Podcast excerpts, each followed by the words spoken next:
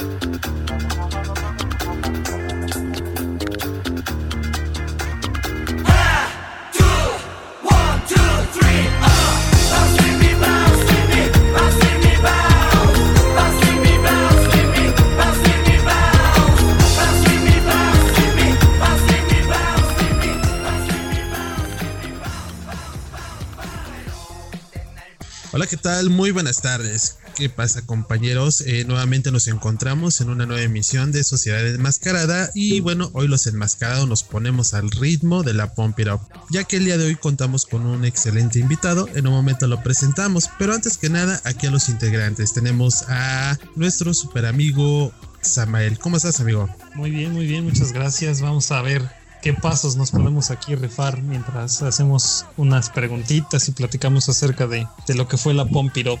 Perfecto. Y aquí tenemos al maestro de las escuadras y recontracuadras, el profesor Punker. ¿Cómo se encuentra el día de hoy? ¿Qué tal amigos? Muy buenas tardes. Bien, bien, bien. Y acá pues esperando a conocer algunos pasillos de baile, ¿no? Un poco de esta gran historia de un gran juego. Y también sobre nuestro invitado, ¿no? Lo que ha hecho también. Y eso es todo. Y bueno, aquí el, único que sabe pasos para limpiar, como el maestro limpio, aquí nuestro gran huevas. ¿Cómo se encuentra usted? ¿Cómo me encuentro? Pues buscándome, ¿no? Pero, ¿qué onda, banda? ¿Cómo están? Espero que estén bien. Espero que no los haya agarrado el COVID, porque si ya los agarró, pues qué pendejos, ¿no? Porque es un virus, no los puede agarrar. Ahora, ah, son comedias. Oh, sí, sí, soy un simpático. Vas a matar a todos de la risa, amigo, ¿eh? No Pero bueno. por ahí le pones, por ahí le pones el sonidito de cuá, cuá, cuá. Ya estás. Bueno, el día de hoy tenemos un invitado muy especial. Él ha sido supporter por más de dos años. Estuvo representando a Puebla y bueno, de él tenemos un recuerdo muy, muy, muy presente que fue de hace un año, que fue en un evento llamado Big One. Y lo conocemos ahora como el buen Sagato Milos. ¿Cómo te encuentras, hermano? ¿Qué onda? ¿Qué tal? Saludo a toda la banda que nos está escuchando. Bienvenidos en, todo el, sentido del habla hispana. Este, les mando un abrazo, un saludo a todo el staff y mi hermano qué gusto de veras que me hayas invitado. Estoy muy, muy pues, sorprendido, ¿va? es de la palabra que. gracias por la invitación y pues esta vez, este, de verdad, es un, es un gusto estar en tu, en tu podcast.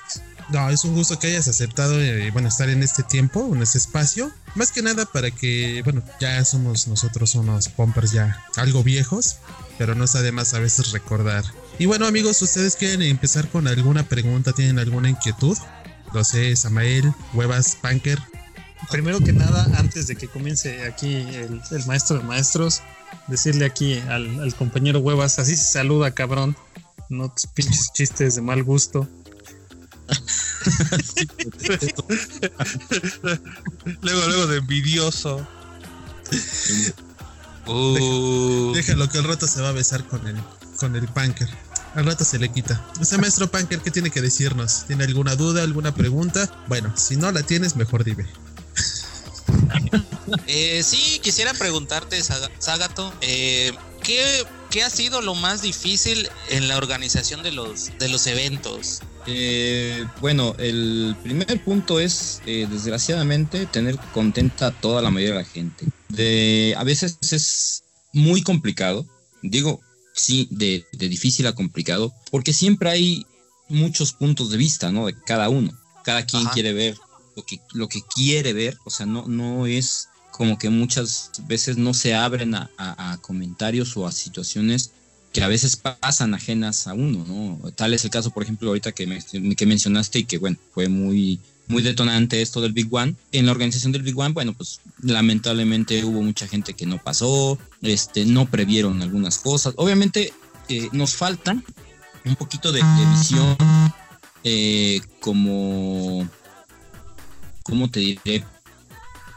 Como organización, como staff.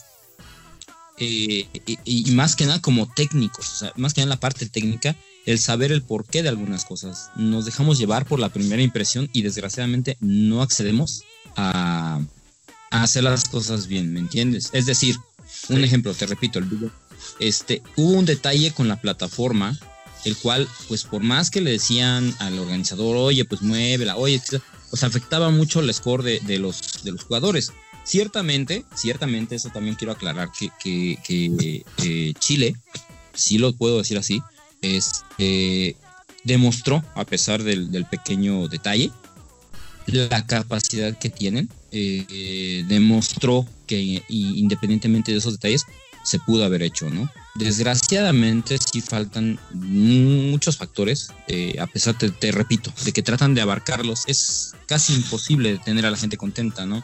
Eh, obviamente uno que más quisiera que todo saliera a la perfección, lamentablemente no somos perfectos, somos, eh, sí somos expertos en, el camino de, un evento, en la programación de un evento como tal, pero a veces no, no, te, repito, no, no logran aceptar comentarios de gente eh, técnica o de gente este, que está conocedora de ciertos factores que pueden afectarte.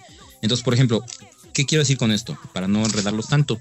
La plataforma estaba sobre una tarima de madera.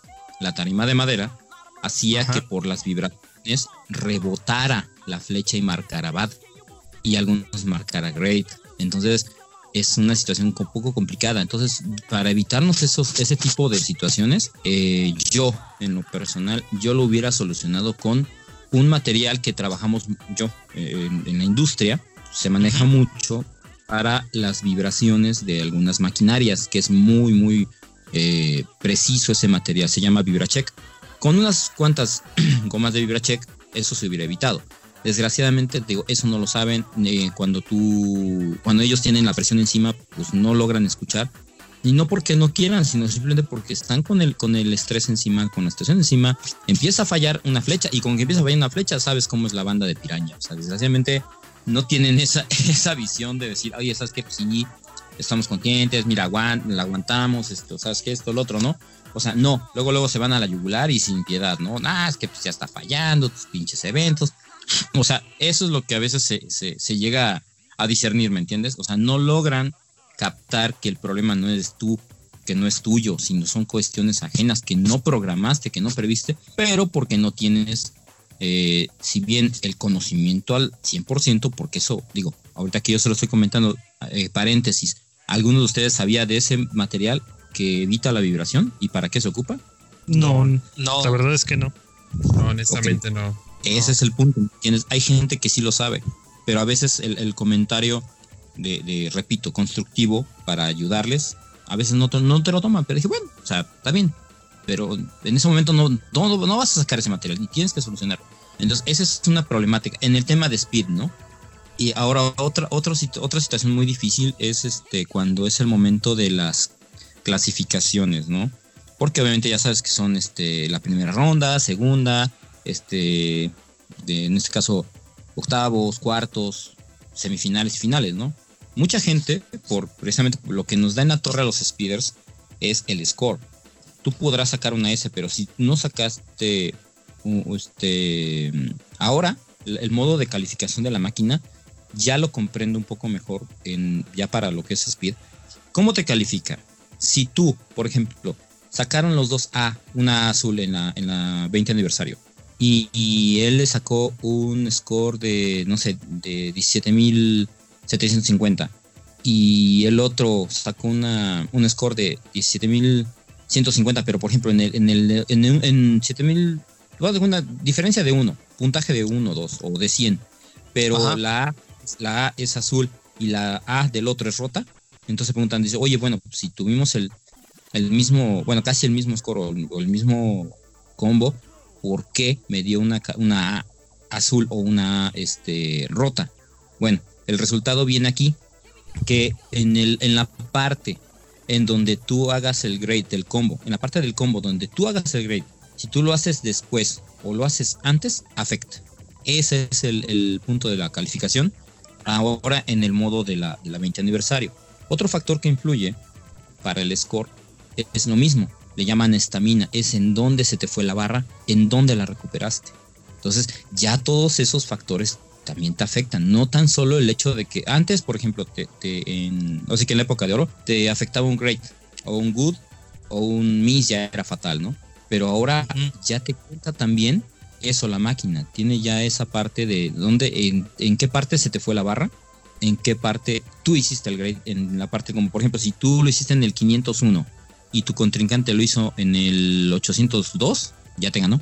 Ya te ganó, no tan solo por, por este, por el, el ¿cómo se llama? el, el combo, ¿me entiendes? O sea, si llegas en la parte final y se te fue al final, y, por ejemplo, si la máquina lo, toma como que, ah, pues a ti se te fue en el 500, se te fue antes, pero recuperaste y, no se te fue después, y este se fue después, o sea, te dan el, mayor puntaje a ti, que fuiste mejor menos en el, en el, o sea, que fue en el combo y se te fue en el 500 y al otro se fue en 800, hay una variante.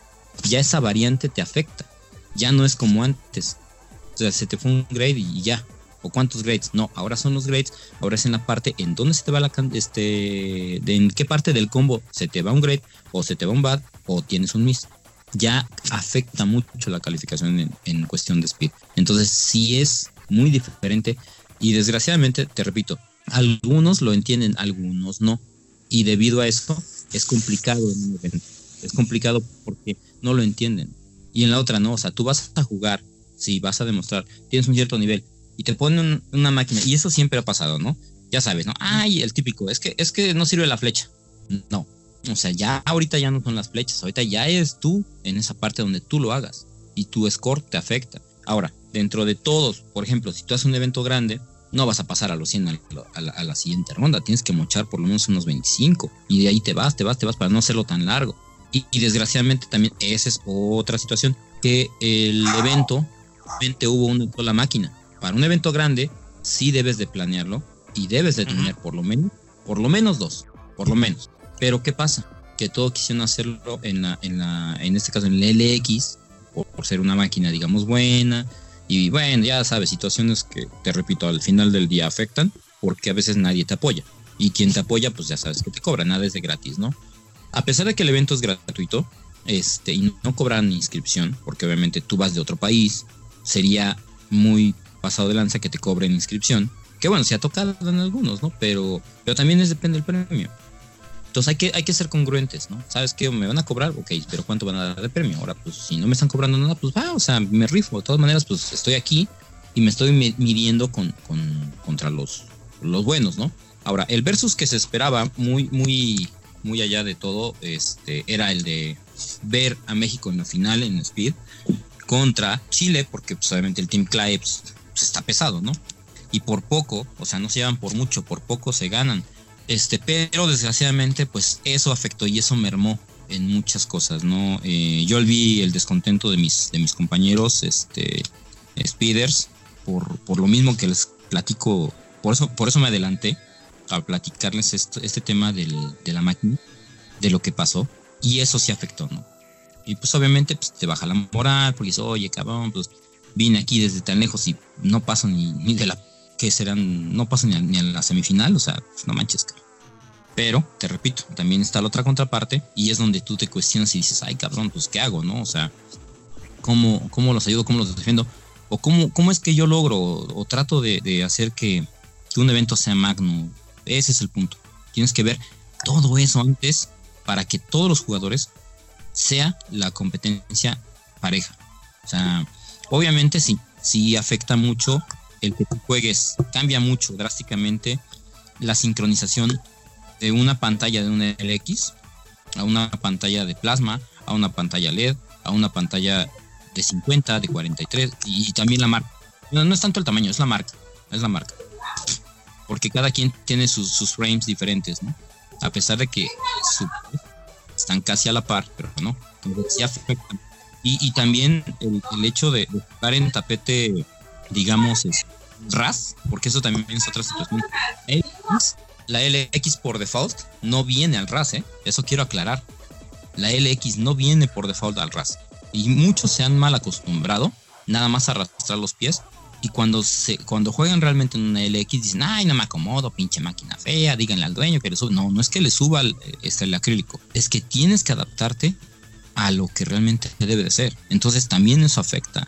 Muchos, a muchos sí les afectó, a algunos no porque obviamente, por ejemplo, en Chile, en la mayoría de los países de Sudamérica, pues tienen el X, ¿no? O sea, en este caso Chile, eh, Bolivia tiene una, eh, Perú y, Colombia, creo, nada más. y en Argentina que apenas llegó, pero de ahí fuera, y México tenemos solamente una ahí con Tlaxcala, pero pues ya saben que está de la fregada, no le dan casi mantenimiento, pero bueno. Entonces, si ustedes se dan la oportunidad de jugar en un LX, sabrán y me entenderán de lo que yo les estoy hablando. A diferencia de jugar en una máquina que ya se le, a pesar de que tiene una adaptación original, les suben al RAS los, los acrílicos. Entonces sí afecta mucho el modo de juego, ¿no? De cada uno. Ahí, te, quiero hacer un paréntesis, Agato. Eh, eso que dices de, de, los, de los steps, tienes razón. Yo, yo lo pongo de esta manera, porque si Andamiro se quema el coco haciendo los pasos, para que nada más arrastre los pies, entonces ¿para qué va a ser tanta dificultad? En este caso, se toma lo que hace años se hacía, cuando no arrastrábamos los pies en realidad hacíamos lo que eran cambios. Pues yo digo que esto vino, esto de arrastrar los pies se vino a ras de que nuevamente implementaron lo de agarrarte de la barra. Sé que la dificultad aumentó, pero me empecé a dar cuenta que desde que empezaban a implementar lo del agarre de la barra nuevamente, eh, se empezó a dar más lo de arrastrar los pies y era así de pues, eh, güey, ¿dónde está aquel aquel juguito de Pump It Up donde te movías, hacías tus cambios, no sé, dabas vueltas y todo eso. Creo que ese tipo de cosas como que se empezaron a perder y fue porque los que están entrando ahorita creo que son los que más se están quejando por esos aspectos. No sé, es lo que yo he notado últimamente. Sí, mira, fíjate que, o sea, sí y no, y te voy a decir por qué. Es que también ahorita que yo he ya eh, empezado a tomar un poco de speed, más que nada por, bueno, en mi caso, por ejercicio, no lo hago por, pues sí, por, por subir de nivel o por participar en, en speed, no, porque netamente siempre he sido freestyler desde que también llevas el, así que el, gusto, llevamos ambos el gusto de conocernos. Claro. Tú sabes que siempre, pues, este, bueno, eh, cuando empezamos yo jugaba suelto también, pero si hay algo de cierto es que las los pasos de las canciones actuales sí te obligan a fuerza a agarrarte, porque ya no es lo mismo de antes, ya los pasos están pasados de rosca, este, sí te obligan a fuerza a arrastrar los pies, pero independientemente que los arrastres, o sea, hay, hay canciones que te obligan a hacer cambios, agarrado lo puedes hacer, el único problema es que algunos, como ya se han acostumbrado, a pesar de que se agarran y todo, a arrastrar los pies, cuando se topan con un tapete de la, de la calidad y la magnitud de la talla de la LX, pues obviamente sienten feo. Te digo porque yo jugué en, he jugado en LX allá, allá en Perú, que te digo que fue el, Big One este que pasó, y jugué en una TX en Bolivia y sí cambia muchísimo, cambia drásticamente el, el piso, se siente más hundido el de la LX, o sea, no es una cazuela, pero por default sí sientes la, la diferencia y dices, ay cabrón, o sea, como que tengo que moverme más porque si quiero sacar buena calificación, sí que meterle, ¿no?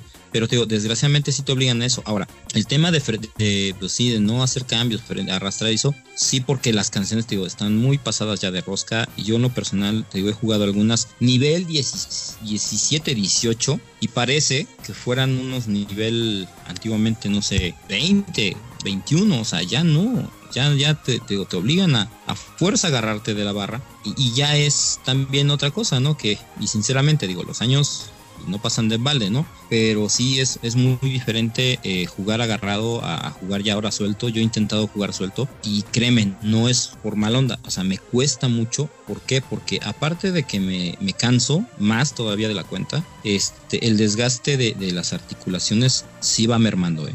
O sea, no es cierto de que digan, ay, no, veo que estoy chamaco. No, a todos nos llega este, eso de, como dicen, ¿no? Vulgarmente de chingarnos las rodillas pero sí este, agarrado es un mejor apoyo y no te estás lacerando la innecesariamente tus articulaciones, porque es lo que al final del día también cuenta que tú te cuides, ¿no? Eso, ese punto yo creo que nadie lo ha tocado o nadie lo ha visto o se están haciendo patos y simplemente por eh, a veces el ego, ¿no? Decir, ay, es que este pinches este juegas pinches este juega agarrados, no, es que realmente ya ya no puedes darte lujo. Yo te lo digo honestamente, ¿no? Y te repito, eh, no porque esté yo tan viejo, pero sí ya no, no es lo mismo estar jugando así que jugar este ya de la barra. También te ayuda mucho, te da mucho soporte. Incluso apenas este hubo un comentario que me dijeron, oye, pues es que este, eh, ¿por qué usas guantes? Yo, güey, es que ahora sí, el usar guantes también te da otro este tipo de, de, apoyo, te da, te da más agarre, no te resbalas porque pues, estás sudando. Entonces, no es que se ponga de moda el, el, hay un hay una situación ahí como de medio tabú o no sé cómo llamarle o tipo tipo hater, ¿no? O sea, que ay, pues, pues, usas guantes por mamón, no. Usas guantes por por por este por moda, por tendencia. No no soy de tendencia ni soy de moda. Lo, lo estoy usando últimamente porque me acabo de dar cuenta que realmente sí te da un soporte extra para que puedas jugar de una manera más cómoda, de una manera más este, ergonómica. Esa es la palabra correcta. Ya que te digo, en el caso de los guantes te da, te da soporte en las muñecas, te ayuda a que no te resbales. Este, en el caso pues, de los tenis también, eso es muy importante. Hay muchos que juegan con este con Puma. Yo la verdad jamás me han gustado los Puma y ahora ahí te va apenas han descubierto y se han dado cuenta que los Puma están afectando las articulaciones porque no tiene soporte el talón, estás pegando directo y ¿qué crees? Se están fregando la espalda, están teniendo problemas de rodillas, entonces esto va más allá de un simple juego y tienen que empezar yo creo que a, hacer conciencia de del cuidado de sus cuerpos, del cuidado de su salud, pero sobre todo de que si quieren realmente eh, tener una mayor calidad de vida sana en un futuro, eh, tienen que empezar a cuidarse desde ahora, ¿no? Te lo digo porque, pues, te acordarás, yo empecé grande, yo empecé a los 23 años en la POMP, este, y, no recordaba que me tronara la rodilla. Digo, independientemente también de otras cosas que me pasaron, ¿no? Pero si te das cuenta y dices, ay, oye, cabrón, pues no, o sea, yo no estaba así. No, yo, me, yo recuerdo una donde hasta caíste de rodillas, pero ya más adelante te, la voy a recordar a ver si, si todavía recuerdas aquel evento. Que hasta nos quedamos de ala, pero no, sí caíste de rodilla bien, bien cabresto y hasta sonó el suelo así bien feo. Entonces, de, no, bueno. Sí, a veces uno se pasa de lanza, ¿no? Es lo que te decía yo hace rato, o sea, a veces uno no hace conciencia, pero si te pones, digo, realmente en el 6, bueno, ¿sabes qué? Mejor me cuido porque pasan los años Sí, el juego es muy bonito, es una situación que no tiene comparación con nada de lo que yo he vivido, pero también si no te cuidas, eso sí. Más es por el, esfuerzo de, hacer conciencia de ti mismo, que te repito, es algo que la verdad, mm, ese punto nadie, la, nadie ha tocado, que todo el mundo, ah, yo sí juego la POM, soy, soy pro y lo que quieras, sí, pero no te tocan el punto realmente de, de conciencia, que en este caso sí lo estoy haciendo porque he tenido algunas este, entrevistas también me han preguntado de todo, pero nadie, o sea, yo veo, y, realmente te lo digo, ¿no? Nadie te está preguntando, oye, y tu salud, oye, y no te ha pasado esto, oye, no te ha pasado el otro. Entonces, si yo no lo hago y no lo digo y no lo expreso, porque es primera vez que yo lo estoy haciendo, lo estoy expresando a través de este medio y repito, de, la oportunidad que me estás dando de, de esta entrevista, de este espacio, es hacerles conciencia también, porque sí es cierto que nuestra nuestro cuerpo se va desgastando. Y si no nos lo cuidamos nosotros, nadie lo va a hacer por ti. Y te repito, porque yo apenas en una situación la, pasé con unas amigas que me estaban platicando, oye, fíjate, me, me hicieron igual, me pidieron consejo, ¿no? Oye, Zagato, ¿cómo, cómo este, tú qué recomiendas? ¿Qué zapatillas? Porque así le llaman allá en, en Sudamérica, zapatillas, a los tenis. Entonces me dice, oye, ¿qué zapatillas recomiendas para bailar? Le digo, Nike. Y de, y de preferencia le digo que tengan este soporte, o sea, que tengan amortiguación. ¿Por qué? Y vuelvo a lo mismo. Si ustedes han bailado este speed, se van a dar cuenta muy, muy, muy, muy eh, notorio, muy rápido, de cómo pisas con un tenis que no tiene casi nada de suela. O sea, intenta jugar ¿qué te gusta? 20 minutos nada más si quieres descalzo, que por eso nos tenemos los tenis, ¿no? Juega con los tenis Nike y juega con los tenis Puma y vas a ver la diferencia. Dime cuándo, en qué momento vas a sentir molestia. Y esa es también una parte de la salud que debemos de cuidar. No tan, o sea, la, la pump es un excelente método de ejercicio, mucho cardio, mucho cardio. Y también te, te otorga y te hace resistencia. Pero es como todo ejercicio. Si lo sabes hacer, te va a beneficiar. Pero si no lo sabes hacer, te va a perjudicar. Entonces, ese es el tema ahorita de esto, que yo les hago, por eso eh, abro ese pequeño paréntesis, ese pequeño gran paréntesis que acabo de, de aventarme, porque sí les comento eso, ¿no? O sea, hay que empezar a ver qué tenis son los convenientes para ese tipo de juego, ¿no? Aparte también la suela, porque cuentan mucho. Ya sabes que debido a eso, por eso muchos escupen, que es antihigiénico, ya se los han dicho, pero piensan que es broma. Lo toman como el clásico, este, borra, ah, pues me vale gorro, ¿no? O sea, no, güey. Es salud, es insalubre que estén escupiendo. Antes, antiguamente, no me vas a dejar mentir, este, que usábamos goma. Así es. Ah, y pero ahora, ahora ya los, los, los policarbonatos de los que están fabricados ya también te ofrecen, no se resbalan tanto, ya no, ya tienen ligero agarre, pero también depende mucho de la suela del tenis que tú eliges. Entonces por eso es importante todos esos factores ya en el speed. En el freestyle, pues digo, siempre se ha sabido que tú te acomodas con los que te acomodes, pero sí, sí es, importante que, yo mencione esto por muchos chicos y chicas que apenas empiezan en speed, que piensan que, o bueno, siguen el consejo de los pros, porque ven a los pros bailar con los Puma y suela delgadita y es que así te acomodas, no, no saben el daño que están haciendo, ¿eh? se lo estoy diciendo en el mejor de los planes, porque también no es todo juego, también debemos hacer conciencia de salud. Y como deporte, si lo tomamos como nosotros, nosotros como tal, que así es en la mayoría de los casos, hay que saber hacerlo. Y ese es uno de los métodos que yo les eh, puedo eh, compartir, una de las cosas que yo les puedo aportar para que hagan de, este juego un mejor deporte, un mejor eh, hobby y lo hagan más a conciencia con su cuerpo. No, está perfecto, un, muy buen consejo. Y créeme que yo una vez jugué con ese tipo de de, de Puma. Y si es un cansancio y es un dolor muy fuerte ya después en los pies. Eh, bueno, aquí es un momento, creo que mi, mi camarada Samael tiene una, una pregunta que hacerte. Bueno, antes, este, pues, qué mejor, ¿no? Que escuchar recomendaciones de alguien que, que sabe y que ha estado bastante tiempo eh, metido en todo esto, ¿no? Eh, como dice, no. A veces no pensamos, ¿no? En todo lo que, todo lo que conlleva el desgaste físico que hacemos cuando eh, realizamos este tipo de actividades, ¿no? Incluso eh, aunque seas un jugador de, controles, también tienes el riesgo ahí de, tener algunas lesiones, algunas afectaciones. Pero a la pregunta que iba yo, y escuchando un poco de, lo que nos estabas platicando, la pregunta sería, ¿cómo y cuándo empiezas a gato a tener gusto por, por Up? Ah, ok, muy buena pregunta. Este, mira, yo, eh, bueno, como inicialmente ahorita hace escasos este, minutos lo, lo compartí. Y yo empecé a los 23, bueno, de hecho a los 22. Eh, ¿Cómo empiezo con Pompiro? Bueno, de, periodo de entrada, sí. No, no soy traidor a la patria, pero es la realidad. Y yo creo que todo, bueno, la mayoría de los que estamos en esta edad, eh, algunos que ya no juegan, algunos que, sí, todavía por ahí, todavía algunos que sí juegan. Empecé con la DDR antes de la Pompiro, porque obviamente bueno, no sé si recuerdan que hasta hubo un, un, una demanda de Konami a Andamiro por tema de plagio en el, la situación del, simulador de baile. Entonces, este, yo empecé en la DDR eh, cuando yo me subí por primera vez, dije, pues se ve fácil, ¿no? O sea, y la DDR me desmoralizó porque me, sabes que te empieza a editar. Entonces, te da para abajo. Cuando empecé a ver la, la, la pump, hasta decía yo, ay, bonito va a ver yo ahí. Parece que están este, matando cucarachas, ¿no? cuando entonces en ese tiempo pues jugaban apenas en hard algunos, que era como que lo más pro, ¿no? Para esto, eso siempre lo tengo muy, muy en cuenta y muy, muy de recuerdo porque es algo que me ha marcado toda la vida, ¿no? Eh, yo empecé a ver a, en ese entonces, yo no sabía quién era Américo, pero vi a alguien bailar ahí en, la, el mercado de la Victoria y dije, ah, cabrón, ¿a poco se puede pasar este, o sea, se puede bailar de ese modo, de pasando los pies entre los tubos y dije, ah, chinga.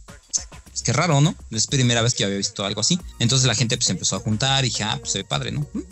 Bueno, mi gusto nace a partir de que este empiezo a, a, verlo a él jugar. Iba yo de repente así, pues, tú sabes, ¿no? Vas a las plazas comerciales y pues en ese entonces yo no estaba planeando jugar, ¿no? Sino simplemente pues iba yo de compras, ya sabes, la vida cotidiana. Entonces vuelvo a ver a, a este Américo bailar. Ya me llamaron la atención y se separan de mansa, ah, cabrón. Ven. Entonces empecé, dije, pues a mí me gusta bailar, porque de hecho esa es la, la real este, situación conmigo, ¿no? Y que a mí me gusta bailar. Y dije, pues si pueden bailar ahí, pues yo, ¿por qué no? Entonces empecé a jugar en normal. De hecho, iba yo mucho a, a Plaza San Pedro. Las primeras canciones que, que, que yo empecé a jugar también fue por, por un este primo de un compañero de trabajo que estaba muy metido en esa onda, él sí ya sabía jugar más. Entonces me regaló en ese entonces, no sé si recuerdan algunos de ustedes, el famoso Kiki Up. Sí, el de PC. Ah, ok. Entonces este, me regaló el Kiki Up. Era, estábamos hablando de este Windows Millennium, Millennium Edition. casi, casi 98, Millennium 2000. Ya pasó algo de tiempito.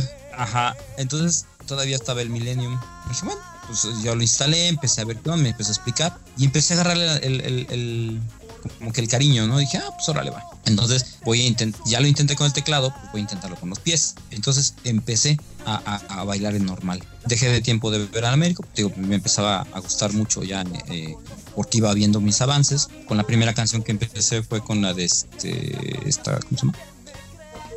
Ay, Anyone Anything de ay, se me fue el nombre, perdón por no recordar, pero es una muy famosa que salió en OVG. Entonces yo la primera, la primera, la primera que pisé fue una OVG.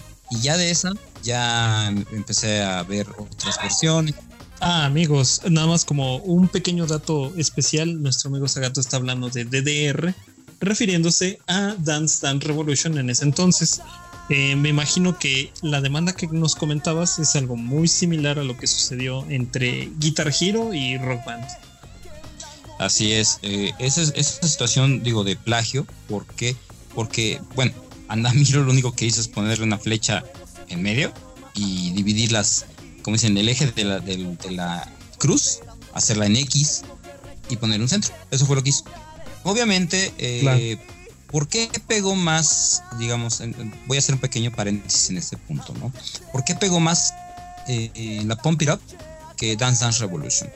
Dance Dance Revolution obviamente lanzó al mundo porque por la Dance Dance Revolution conocimos el famoso K-pop, que no sabíamos que se llamaba K-pop, ¿no? En ese entonces. Exacto. Eran músicas, decían músicas chinas, no eran chinas, eran coreanas. Obviamente Konami es japonesa. Entonces compró las licencias en ese entonces de los artistas que estaban muy de moda, en este caso Lee Jung este, Sharp, Country Coco, por mencionar algunos, ¿no? Incluso Duke, que es la canción de Starian, y Tashani, que obviamente esas fueron las dos canciones eh, conjuntamente con la una de Lee Jung y una de Sharp que se volvieron tendencia para el Pompirop y también Pompirop, o sea Namiro no quiso dejar fuera esos temas Nada más que eh, en su primera versión, digámoslo así, no pudieron conseguir eh, la licencia de Lee Jung Hyun, pero sí de Sharp, sí de Yusen Jung, sí de este de Tashani, sí de Dukes.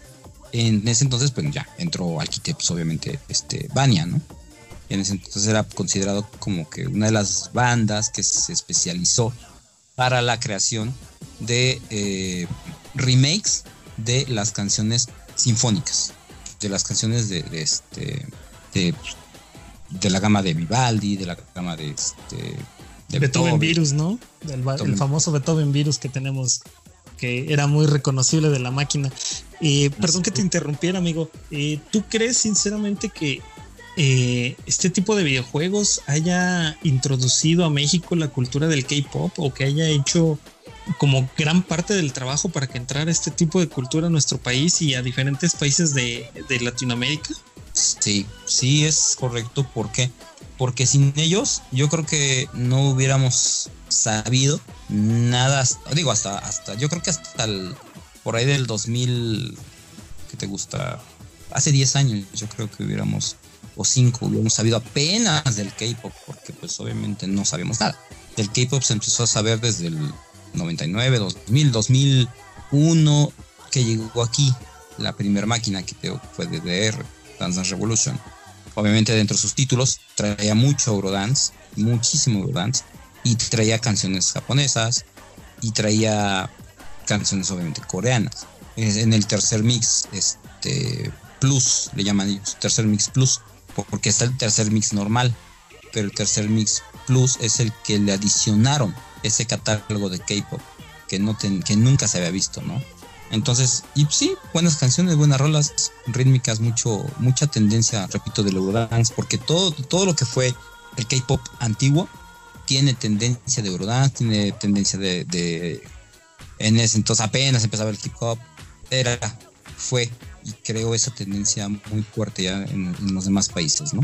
Claro. Oye, amigo, y recordarás que, o sea, por tus pasos de inicio, recordarás más o menos o ubicarás qué máquinas había en cada plaza, porque aquí para las personas que nos están escuchando, eh, aquí en Puebla, en México, el país donde residimos, había diferentes plazas, también como que este boom de que se dio de las plazas comerciales que había como que en cada parte de la ciudad y tenía su propio local de, Arcadias. También contaba especialmente con, con cada versión, ¿no? ¿no? No sé si nos puedas decir más o menos si te acuerdas eh, en qué plaza encontrabas cada máquina o quién era el que tenía las, las máquinas más actualizadas.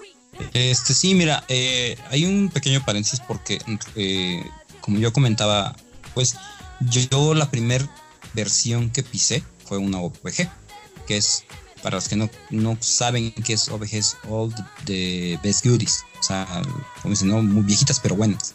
Entonces, All the Best Goodies, OVG, fue la primera que yo, yo jugué. De ahí eh, fue que yo pisé por primera vez, primera vez una POM, fue en, en los arcos, en un local de los arcos de ahí del centro. Ahí tenían un OVG.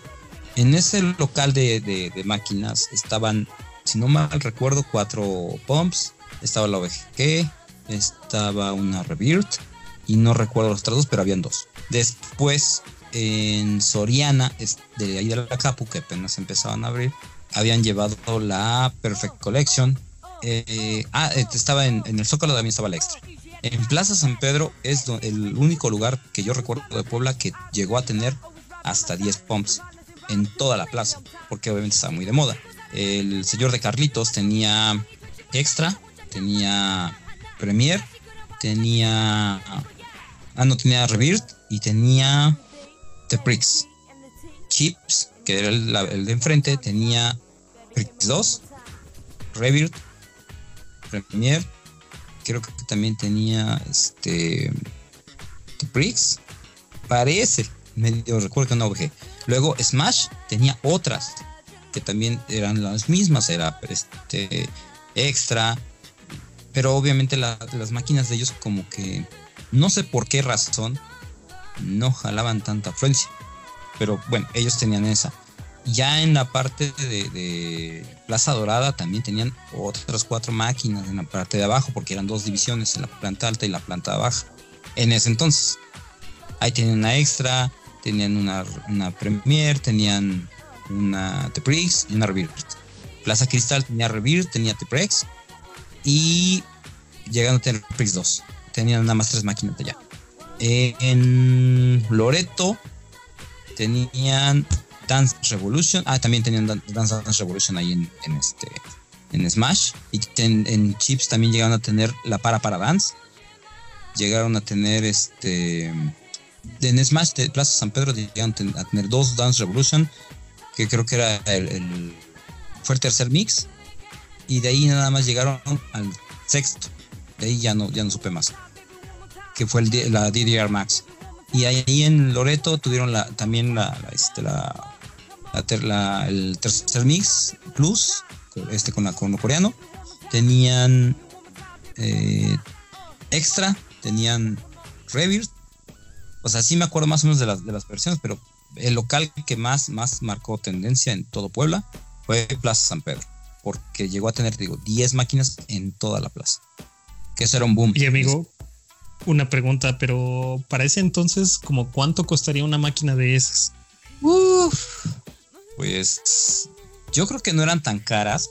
Bueno, obviamente nosotros estábamos macos, ¿no? no podías comprarte un auto y me decías, oye, pues cuándo voy a comprar Entonces, yo creo que si era precio relativamente al, día de hoy. Eh, en su momento sí fueron caras, pero eran eh, redituables. Porque a pesar de que siempre el crédito pues estaba yo recuerdo en ese entonces en 10 pesos. Y si había gente. Pero aproximadamente una máquina, yo le estoy tirando que en ese entonces costaba nueva, nueva, unos 80 mil pesos. Así, nueva. Entonces, por eso que había muchas máquinas, porque eran accesibles, eran redituables, porque era el boom. Entonces podías invertir y más, cual más jugaba más la POM que jugara un simulador extra. Se iban más por la POM o por la danza. Y luego hacían filas para eso. No sé si tú te llegas a acordar que te tocaba a veces esperar pues, casi medio día para poder jugar ahí en Loreto. Claro. Tú, mi amigo Kensho, ¿cuál fue la primera que, jugaste eh, de todas estas que acaba de, mencionar Sagato? Bien recuerdo, era también una VG y eso porque me tocó todavía la secundaria. Y no sé si recuerdes, lo, bueno, antes ya lo quitaron, el local que estaba enfrente del reloj del gallito. Ándale, también es. Mítico, mítico. Y ahí tenían, y vi a un compañero jugando, me llamó la atención. igual que Sagat, no, no soy malinchista, también empecé con Dance Revolution. Si quieres hasta de PlayStation, te emocionabas cuando ibas a la tienda o donde comprabas la Fayuca. No por allá, no es lo recomendado. Pero eh, en este caso, comprabas tu tapete de la Dance Revolution, comprabas tu disco y pues te ponías a jugar. Decías, no, pues es que chido tener mi propio juego en casa y no hacer filas, porque aún así, en ese entonces también medio pegaba la dance, pero eh, cuando vino, bueno, en mi caso, cuando vi la, la Pump It Up y también vi jugando a mi amigo, en este caso, eh, bien recuerdo que era la una canción de Paxa y lo voy jugando doble. Dije, ah, cabrón. Dije, ¿qué pedo? Me, ajá. y dije, no, pues quiero intentar. Pues con tal dije, es cuando dices, ok, que se te vaya como que ese miedo de hacer el ridículo, pero pues te vas a divertir. En eso, pues ya nuevamente me, me subí. Fue una experiencia bien chida. Y después de ahí ya empezaron a abrir un local en la siguiente calle, donde está Farmacias del Ahorro, junto hay una taquería y ahí había otro local. A la salida siempre de la secundaria me iba a meter ahí. Yo de la, de la máquina que más eh, me acuerdo, que más me enamoré en ese entonces fue de la extra. Que muchos hablan que Andamiro en ese entonces no estuvo contenta con esa versión, pero para mí es una de las mejores versiones que ha sacado y más por las canciones que metieron de, F2 o F2, que es Holiday. Es una de las canciones que siempre me gustaba jugar, a pesar de que la dificultad en ese entonces venía como normal, hard y creo que era crazy. Era, era una maravilla esa más que nada por los códigos, donde sacabas las flechitas de mojoncitos y todo eso. Creo que para mí fue una de las innovaciones que yo vi mucho más de la Pump It Up. De ahí en fuera, eh, no sé si te, te tocaron las versiones mexicanas que se jugabas el zapito y decías, oye, qué pedo, ¿no? Que también anda, Andamiro les metió la mano y dijo, pues a ver, ¿qué están plagiando? Con mi máquina, ¿no? No sé si te tocaron. Sí, sí me tocó, fíjate que esa, la llevaron allá Carlitos. Me tocó verla, la 1, y sacaron una segunda versión, pero de ahí no pegó. ¿Por qué no pegó? Porque en ese entonces la tecnología con la que estaban este, eh, México contando no daba realmente el ancho, ¿me entiendes? O sea, a lo mejor si, me preguntas el de hoy, pues el, día, el de hoy sí la pueden fabricar, pero pues ya no era tan redituable. Entonces, poca gente se interesó en la compra de ellas. De hecho, en todo Puebla, solamente en Plaza San Pedro encontrabas la Jump Fun y si esa es la versión pirata, digamos, mexicana de, la Pump It Up. Este, yo recuerdo, por ejemplo, ya sí ya me acuerdo las canciones. Por ejemplo, la primera que jugué se llama No Particular Race on the Pac Young. Después de ahí jugué la de Mola, de Un este, en ese entonces digo que eran este, artistas muy, muy de renombre, muy de moda. Te gustaba Justin Jung, Compassion, Clone, este, Come to Me de Clone. ¿Te, ¿Te acuerdas que había una versión techno? Pero esa versión techno solamente estaba en la extra. Sí. Este, ya sabes, las clásicas. Este, I Want You de Drunken Tiger, Um Jungwa, Festival de Um Jungwa, este, te puedo nombrar por ahí un montón, ¿no? De las que te ya me acuerdo, H.O.T. con Aya, con Fighting Spirits, este, Goodbye Yesterday con Turbo, King Mo, Sechkis, por hablar de algunos, ¿no? No sé si alguien se acuerda de la, la de Tell Me, Tell Me de Sharp. Sí. Tell me, tell me, tell me you love me. Está muy padre. Que sonaba bien fresa la canción, de hecho. Ajá. Pero sí está muy padre.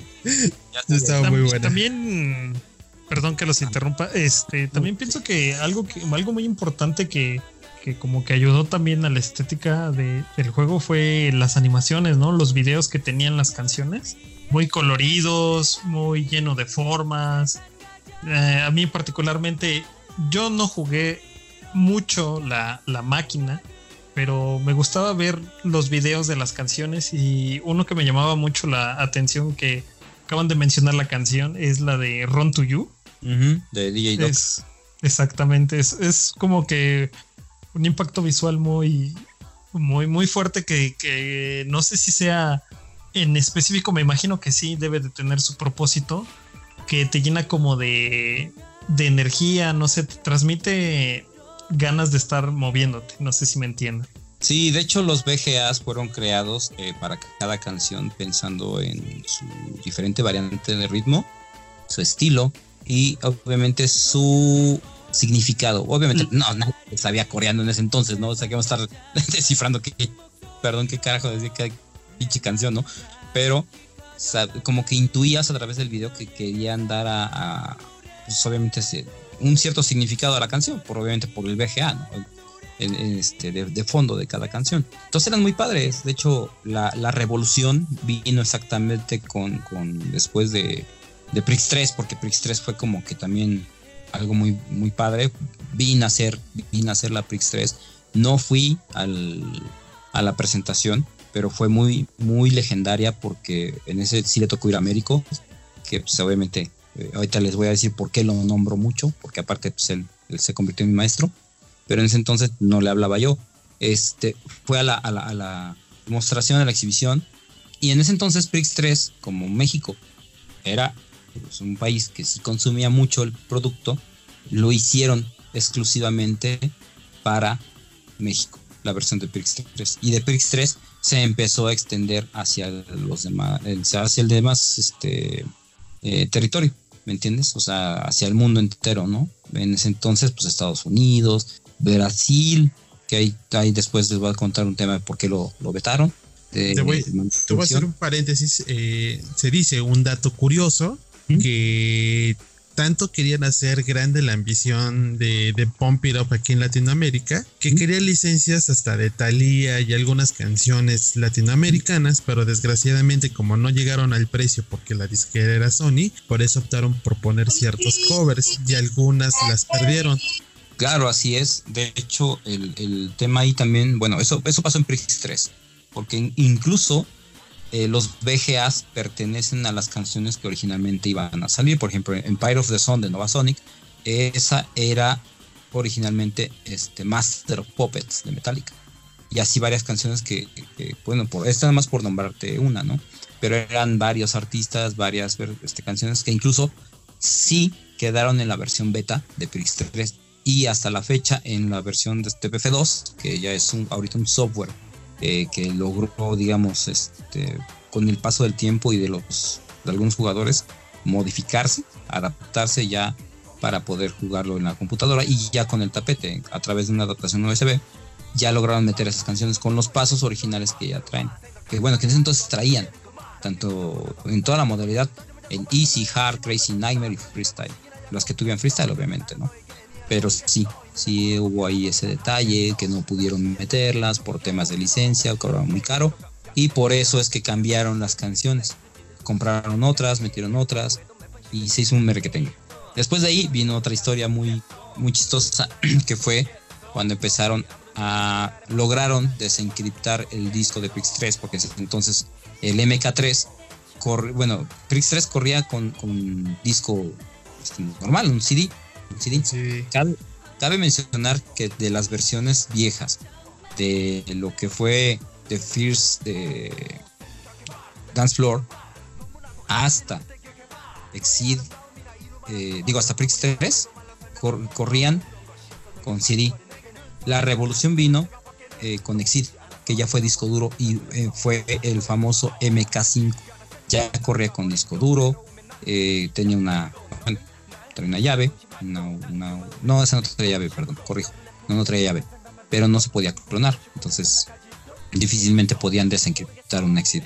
Y esa fue la, la revolución, porque obviamente fue en gráficos, en modalidad de juego, cambió mucho, muchos tuvieron como que la buena aceptación, algunos no les gustó, ya saben, la diferencia de ideas, pero bueno, al final, a partir de ahí empezó toda una era de revolución porque el cambio drástico de plataforma de, visualización de Prix 3 a Exit, put, cambió demasiado. Aparte, los gráficos pues, obviamente ya eran videos en 3D, videos este, de, bueno, entonces de, le llamaban de alta calidad, que obviamente pues, era una SD, una simple calidad, una simple definición, pero eran muy buenos yo me acuerdo de los videos, por ejemplo, del, del VGA de Final Audition 3, de No vas a dejar mentir si te tocó o jugaste este One Love.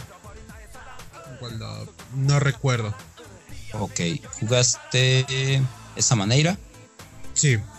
Ok, en los videos ya cambiaban mucho, ya no era nada más dibujitos y, y así animaciones en 2D, no, ya era 3D, ya era un video de buena resolución. Después, obviamente, el sistema de, modo de calificación también estuvo medio, medio jodido. El que sí vino a mejorar un poquito fue este Exit 2, que ya entró con Freeball Team.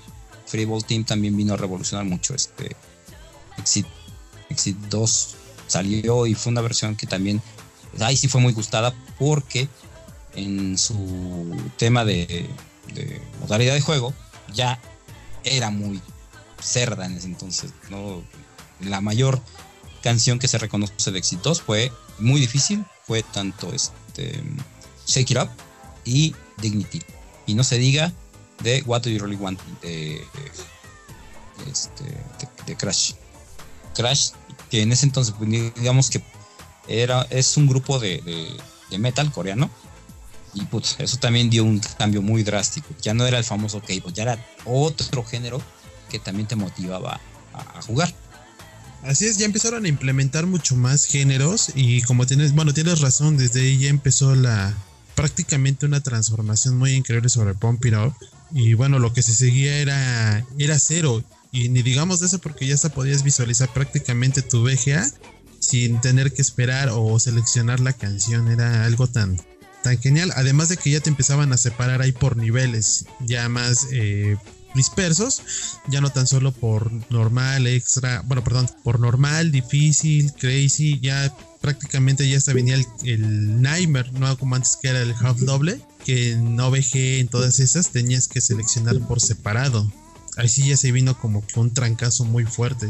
Bueno, y eso todavía me toca. Bueno, si las jugué y como dices, desgraciadamente no mucha gente quedó contenta, casi nunca quedan contentos con nada pero para mí fueron excelentes versiones. Pero pues bueno, no sé, en este caso, ¿tú a cuál más le tomaste el gusto ya de después de esta revolución? No, fíjate que, bueno, como, como, como ven, este viejo lobo de marca empecé a jugar desde las versiones, te digo, desde una VG, el cambio era muy drástico. O sea, era demasiado, demasiado, demasiado, este, para nosotros, bueno, para mí era muy, era maravilloso ver el, el video, el VGA, ¿no? Dices, o sea, cuando fue cero, sí, fue una revolución total, cero, este, las canciones, el género se amplió, ya hubo hip hop coreano, no nada más era K-pop normal, era ya hip hop coreano, ya había metal coreano, te repito con este, con, con, Crash, porque sean con Crash, luego metieron What You Really Want, este, otra vez, y entonces era como que padrísimo, ¿no? Y también tenías el género de, todavía de Eurodance, y tenían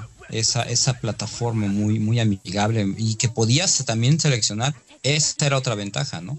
Ya podías jugar tú en hard y el contrincante en crazy, si no querías jugar crazy con él. Esa fue también otra revolución que vino a, dar el, salto muy muy significativo para, para esa versión. Por eso fue muy, la mayoría sí fue, les gustó muchísimo, este, cero. A mí también me gustó muchísimo. Introdujo el tema de, misiones también, que también fue otro plus que le dieron. Y bueno, como cada versión tuvo un tiempo de vida, pero sí el catálogo de las canciones fue más enfocado tanto, ahí te va también con, con NX, ¿no? Fue enfocado mucho para, para freestyle. La verdad es que sí lo hicieron para freestyle, sí hicieron también para speeder, pero ya era como que parejo, porque empezaron a ver y a darse cuenta, ah, porque para esto, antiguamente, perdón que me regrese, pero antiguamente predominaba más el freestyle que el speed. Veían a alguien bailar speed, se iban, veían a, alguien bailar freestyle y se quedaban y hacían aglomeraciones porque les gustaba mucho. Era muy, es, hasta la fecha es muy vistoso, ¿no? Pero ahora ya no, ahora ya se perdió, ahora ya ven más, eh, se reúnen más para verte jugar speed que para verte jugar freestyle desgraciadamente ha cambiado mucho. Eso sí fue un cambio muy drástico. Pero sí, lo que fue versión 0 y NX fue planeado para, para, hacerlo equitativo speed y freestyle. Eh, bueno, es que bueno, ahorita que dices lo de lo del freestyle, sí ha cambiado demasiado. No es malo, pero antes sí te impresionabas y volvemos a lo mismo de Américo. Américo lo que tenía, y hasta tú lo haces, es eso de ver escuadras combinando el juego y ciertos movimientos. Eh, ya después de que se empezó a perder un poco de eso, fue cuando tú dices que posiblemente se perdió el interés. Ya nada más era más performance, era más cosplay que lo de antes. No bien recuerdo, no sé si era el Chanclas, el que hasta se aventaba como luchador, que decía, o sea, ¿qué, onda con este güey? Pero para mí sí era impresionante ver que combinaran ese tipo de movimientos y a la vez jugar. A mí se me hacía un poco, bueno, le, le llamábamos el famoso extremo, porque recuerdo cuando también lo veía en torneos y decía, no, pues qué honestamente, qué chingón se ve. Ahorita ya nada más como eh, lo que sucedió en, en, Bali, la, final de estos de los japoneses que ganaron, que se me hizo más performance, no fue algo así tan, tan, sorprendente como posiblemente lo que pudo haber o lo que hicieron en este caso Flor y Simba, que, eran escuadras y era un poco más extremo. Y sí, se, bueno, se vio mucho la diferencia de, del tipo de, de juego o baile y de hecho, mira, hay un punto que quiero aclarar, es que efectivamente eh, se fue, no, se fue degradando, fue cambiando, fue cambiando, pero mm, yo desde mi perspectiva sí lo digo, eh, pasa como por ejemplo con Brasil. Brasil por muchos años para mí siempre ha sido el mayor exponente de freestyle. Digo, los padres, eso sí, reconozco, ¿no? El padre, los padres de freestyle fueron coreanos. quienes fueron? Obviamente Bestia, este, Cera, tengo otros nombres, no logro acordarme, pero fueron los que marcaron la tendencia. Entonces, obviamente, Brasil, México, todos queríamos ser como ellos, ¿no? Hubo un momento en que yo creo que, los coreanos, pues, de, tanto que lo hacían, ya, ya me aburrí, ya, ya no quiero hacer otra cosa, ¿no? Y por eso salieron otros, otros jugadores con otro, otro, otra dinámica de freestyle, ¿no? Como tu más performance. Pero originalmente el freestyle estaba como, era una fusión entre lo que era o lo que es, corrijo, breakdance. Después nació el hip hop, que también tuvo esa tendencia. Y ya ahora es más este, coreografía. Lo que hicieron los japoneses no fue una coreografía, fue una historia.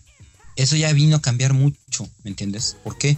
Porque ahora yo no sé por qué eh, hacen ese tipo de, calificación.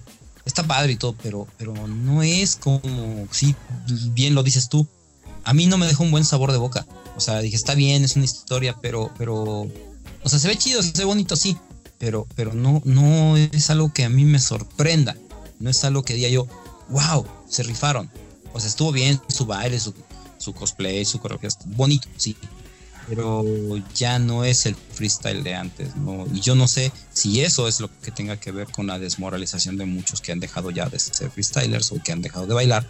Por eso, porque ahora ya gana una historia. Que también independientemente de eso, digo, hay que aclarar algo. Y eso también más adelante se los voy a platicar. Eh, por ejemplo, ¿cómo es que le gana una historia a un breakdance? Bueno, es que la coreografía en sí, el freestyle de qué se compone, es un estilo libre. Puedes ser y puedes bailar lo que tú quieras. Sí, es válido, pero siempre y cuando también debe tener ciertos reglamentos, ciertas, eh, ciertos principios, ciertas bases. Yo sé que no, no a todos se nos da los power moves, que son las escuadras los mortales, porque yo hasta la fecha no puedo lograr hacer un mortal, ni siquiera un backflip, ¿no? Este, pero sí puedo hacer varias cosas extremas que, muchos no logran hacer, ¿no? aquí vienen muchos factores para mí. es el miedo, es también la capacidad, es la habilidad de poder hacerlo, de, no poder hacerlo, porque sabes que te, vas a lastimar, te vas a chingar, o ya lo hiciste, te lastimaste, ya no pudiste más, te dio miedo. Este, y en otras que son muy repetitivos, porque por ejemplo hay jugadores que el mismo género de baile que tienen, por ejemplo, popping, locking, liquid, por mencionarte eso, que ves que son los que pues, traban como robotitos, ¿no? Piensan, piensan que esa misma, esos mismos pasos le van a servir para otra coreografía y es error. No puedes, es como lo de los caballeros del zodiaco. No puedes aplicar la misma técnica dos veces. O sea, si tú bailas una rola así te quedó muy fregona, sale. Pero la siguiente tienes que bailarla de otra manera porque entonces no vas a hacer nada. No vas a pasar, no vas a ganar, no vas a hacer nada. Digo, muy respetable. Yo respeto cada, cada eh, estilo de cada persona porque es único, es maravilloso. Pero no es para que lo hagas todo el tiempo y eso es bueno, más adelante voy explicar por qué, por qué estoy diciendo esto, porque lo digo no tan solo como jugador, lo digo como juez y lo digo también por, por, este, por tema de vista. Yo creo que no se necesita ser tan experto en baile. Si yo, por ejemplo, te pongo un, te voy a poner un ejemplo. Yo, Sagato, ¿me viste alguna vez bailar Go? No. No, ok, bueno, te voy a pasar el video por ahí, este, pasando este tipo de cosas. Te voy a pasar mis videos y vas a ver que no hago lo mismo la mayoría de algunos amigos, sí, la verdad, mis respetos, pinches este, B-Boys bien potentes, o sea, hacían una hélice, hacían un, archer, hacían este, un helicóptero, hacían un balance, hacían un freeze, se ve muy bonito. Pero no vas a hacer todo el tiempo freeze en la canción, no vas a hacer todo el tiempo freeze en la otra canción, ¿me entiendes? Y yo creo que eso, digo, sin ser experto en baile, tú te vas a dar cuenta de, oye, bueno, ya hiciste, ya hiciste eso, se ve padre, ajá, pero ¿por qué no es otra cosa diferente? ¿Me entiendes? Es como el que baila, no sé, tú vas a bailar igual salsa que cumbia. No, no es lo mismo. Tú vas a bailar vals como si fuera este Eurodance. No, para nada. Más va a ser igual lo mismo. No vas a bailar un jarabe tapatío que una, este, ¿cómo se llama? Que una, una bamba de, la, de Veracruz. No es lo mismo. Entonces, a pesar de que sea tu género, eso es lo que debemos de entender nosotros como freestylers. Si tienes un, una, o sea, tienes un estilo marcado, que es tuyo, que es propio, una, una firma, una insignia única tuya, pero no vas a aplicar todo eso en las canciones que tienen un ritmo diferente. Entonces, eso es lo que, por ejemplo, a mí, en lo personal, si tú me preguntas, te, te repito, ¿no? Los japoneses sí me gustó cómo se vio, está muy bonito, sí, pero no para haber ganado un, un mundial. Yo, creo que bailó mejor, no sé, tú, para mí, tuvo una mejor trama Indonesia con Anfitrión. Que, pues, que no sé si lo viste, pero parecían caballeros del zodiaco. Sí, no, fue mucho mejor. Es que no sé si a los japoneses los tomaron porque se veían tiernos, la historia bonita y así de. Pues, no. Ah, ¿no? Entonces, bueno, y les gustó a los jueces, no puedo apelar eso, ¿no? Claro. O sea, yo, bueno, que sale el respeto pero en lo personal, pues, o sea, yo, yo siento que les faltó otra cosa más. Sí tenían mucha chispa, muy bonito y todo, pero yo siento que a diferencia de Indonesia, tuvo que haber ganado Indonesia. Y no porque hubiera sido el país sede, pero tenían mejor eh, coreografía. Si lo vemos así, coreografía, mejor que, que, este, que, que Japón. Dije, bueno. Así es. Pero bueno, ese es un tema un poquito más amplio, si quieren lo tocamos un poquito más adelante, pero ese es mi punto de vista. Y repito, el freestyle pues era eso, ¿no? Ahora, de Américo. Américo rápidamente, él, te digo, yo lo vi ahí, por él nació mi, mi gusto. Y aparte otra cosa importante que siempre lo, dije en una entrevista de hace tiempo y lo vuelvo a repetir. El pump me salvó de un suicidio porque yo me había separado en ese entonces de una primera pareja que tuve con la que yo y empecé a vivir eh, pues obviamente en pareja, válgame la redundancia, pero cuando yo sufrí mi primera decepción amorosa, en ese entonces que yo me separé, yo me quería matar, yo me quería morir, así, tal cual, te lo estoy diciendo drásticamente, y es real. Eh, yo busco una, una, un método de escape sin querer, sin yo planearlo en la máquina, y me empezó a gustar y eso fue lo que me sacó de esa depresión. Y cuando ya conviví con Américo en esa parte del freestyle, que me empecé a enseñar, que me empecé a aprender, o sea, me sacó flote, ¿me entiendes? O sea, fue algo muy padre. Yo lo tengo muy marcado. Por eso es que, y sí, en ese momento se volvió mi maestro. Eh, quiero aclarar ese punto. Yo hasta la fecha llevo amistad con él. Es una amistad que se ha forjado de años. Y que a pesar de que él es menor que yo, sus aportes con el tema de freestyle en la POM me ayudaron a salir de esa depresión muy rápido. El grado de que pues me enfoqué más en eso que, en otra cosa. Obviamente, pues ya sabes, trabajar, tus cosas cotidianas, pero sí me sacó de esa depresión. Entonces, a mí me sirvió. Y sí hago ese, paréntesis porque yo, por esa parte, por ese aspecto a médico lo tengo muy, muy en ese, en ese aprecio. Y repito, a pesar de que es mi maestro, como maestro lo respeto, siempre lo he dicho detrás, delante, abajo, encima, como sea. Él fue mi maestro, él fue quien me enseñó muchas cosas de break por él aprendí y por él perfeccioné muchas cosas, ¿no? Y por él también, cuando yo lo vi bailar, dije, yo quiero ser como él, yo quiero bailar como él, ¿no? Ese fue realmente el, gusto de, por qué inicié en, el medio de la pop, ¿no? Lo demás, obviamente, pues ya es historia que, te repito, en resumen, pues eso fue lo que me sacó de, la depresión. Y pues también el gusto de pues, compartir. En ese entonces el ambiente era muy padre, el ambiente era más, más relax, te podías te juntabas realmente, pues hacíamos pequeños como que mini torneos y pues era por la coca, por la pizza, por echar relajo.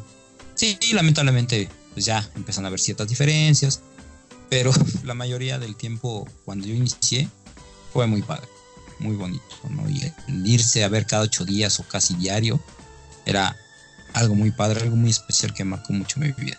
Que créeme, por muchas cosas, yo creo que lo volvería a repetir, porque fue a mí me recalcas mucho de a veces de que digo que ya estamos chavorrucos, pero dicen, ah, es que las épocas cambian, sí, pero en este caso, eh, y sí lo afirmo contigo, que en esas épocas del 2004, 2005, 2006 para acá, bueno, no para acá, sino hasta cierto 2000, eh, la época fue muy maravillosa del Pump It Up. Hasta que empezaron con lo de los clubes, ahí es cuando se empezó a venir para abajo esto. Ya empezaban con sus rivalidades, ya empezaban con sus indiferencias, que este club, que este el otro, y desgraciadamente creo que ahí Andamiro le empezaba a gustar a ver cómo se empezaban a, desorganizar los grupos. Pero bueno, aparte de esto, agradecemos esta, esta gran parte de la historia que nos ha soportado Sagato. Eh, más que nada, el último dato que nos nos pusiste, bueno, que nos expusiste.